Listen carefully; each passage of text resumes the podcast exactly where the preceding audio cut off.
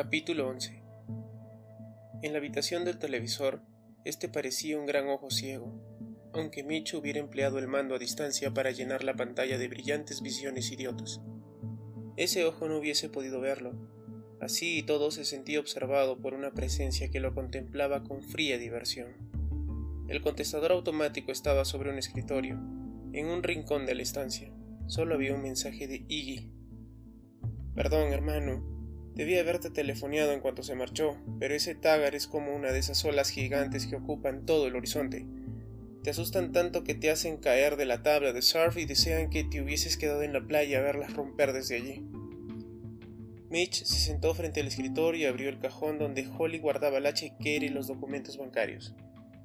En su conversación con el secuestrador había dado una estimación excesiva de su balance de cuenta corriente, que era de 10.346,54 dólares. El resumen mensual más reciente mostraba una cuenta de ahorros adicional, con 27.311,40 dólares. Tenían cuentas pendientes, estaban en otro cajón de ese mismo escritorio. No las miró, solo contaba los activos. El pago hipotecario mensual se descontaba de forma automática de su cuenta corriente. El resumen indicaba que aún quedaba 287.770 dólares por pagar. Recientemente Holly había calculado que la casa valía 425.000 dólares.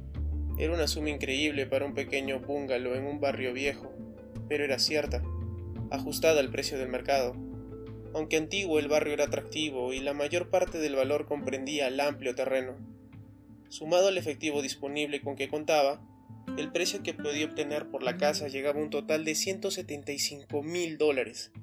Esto distaba mucho de 2 millones, y el secuestrador no le había dado la impresión de tener la intención de querer negociar en absoluto. De todas formas, el valor de la casa no podía convertirse en dinero, en efectivo, a no ser que firmara un nuevo préstamo o la vendiera. En los ambos casos, como la propiedad de la casa era compartida, habría necesitado la firma de Holly. No tendría en la casa si Holly no lo hubiese heredado de su abuela, Dorothy, que la había criado, a la muerte de esta la hipoteca era más baja, pero habían tenido que negociar un nuevo préstamo para pagar los impuestos sobre la herencia y salvar la propiedad, de modo que la suma disponible para el pago del rescate era de aproximadamente 37 mil dólares. Hasta ahora, Mitch no se había considerado un fracasado. La imagen que tenía de sí mismo era la de un joven que estaba construyendo su vida de forma responsable. Tenía 27 años, nadie es un fracasado a esa edad, pero había un hecho indiscutible, aunque Holly era el centro de su vida y tenía un valor incalculable, en el momento de verse forzado a ponerle precio, solo podía pagar por ella 37 mil dólares. Lo abrumó una amargura que solo pudo dirigir contra sí mismo. Eso no servía de nada. La amargura podía volverse autocompasión y si se entregaba a ese sentimiento se convertiría de verdad en un fracasado. Y Holly moriría. Aunque la casa no estuviera hipotecada, aunque tuviese medio millón en efectivo y fuera increíblemente triunfadores para tratarse de personas de su edad, no tendría fondos suficientes para rescatarla. Esa verdad lo hizo comprender que no sería el dinero lo que salvase a Holly, él sería quien la salvaría, si es que podía ser salvada. Sería gracias a su perseverancia, su inteligencia, su coraje, su amor. Cuando volvió a dejar el saldo bancario en el cajón, vio un sobre que tenía su nombre escrito con la letra de Holly, contenía una tarjeta de felicitación para su cumpleaños, que ella había comprado semanas antes de esa fecha.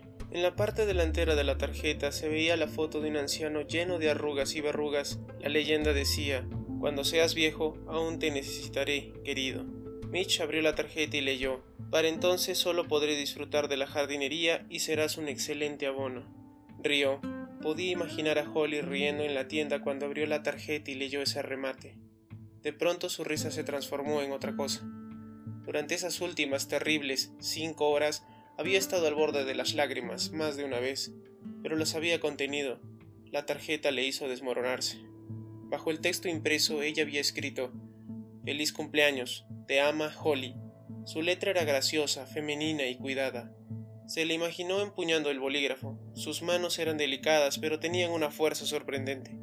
Logró recuperar la compostura recordando la fuerza de esas bellas manos.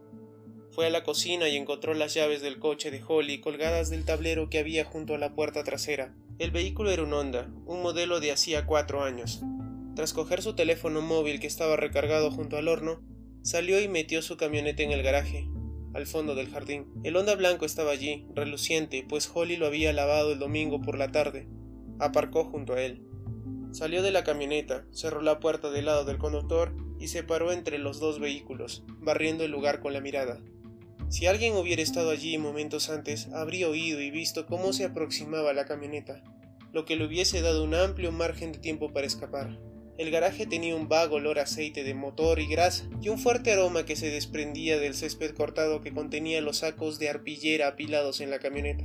Se quedó mirando el techo bajo, que también era el suelo del altillo que ocupaba dos tercios de la superficie del garaje. Las ventanas de ese habitáculo daban a la casa y eran un lugar para observarla.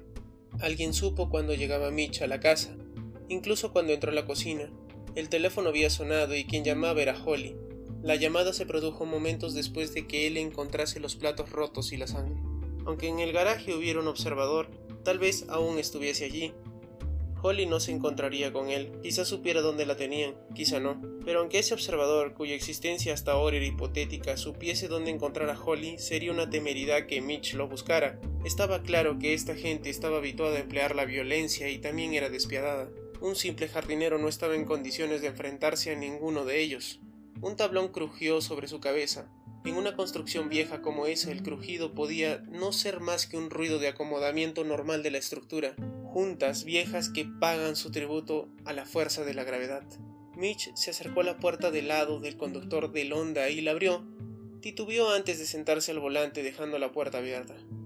Para distraerse, encendió el motor. La puerta del garaje estaba abierta, de modo que no había peligro de que se intoxicara con monóxido de carbono.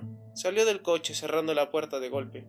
Si hubiera alguien escuchando, daría por sentado que la había cerrado desde dentro. Tal vez quien escuchaba se sentiría intrigado al notar que no sacaba el coche del garaje de inmediato. Una de las cosas que tal vez supiera era que estaba haciendo una llamada telefónica.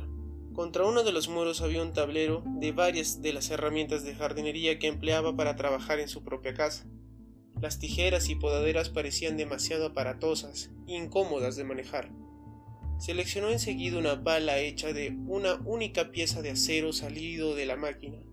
El mango estaba recubierto de caucho, la pala era ancha y levemente cóncava, no tan afilada como la hoja de un cuchillo, pero sí bastante apta para cortar. Tras pensárselo durante un momento, llegó a la conclusión de que, si bien era capaz de asaltar a un hombre, era mejor escoger el arma que no matara fácilmente. En la pared opuesta a aquella donde estaban las herramientas de jardinería, había otros tableros con más instrumentos de este tipo. Escogió uno que era una especie de llave inglesa.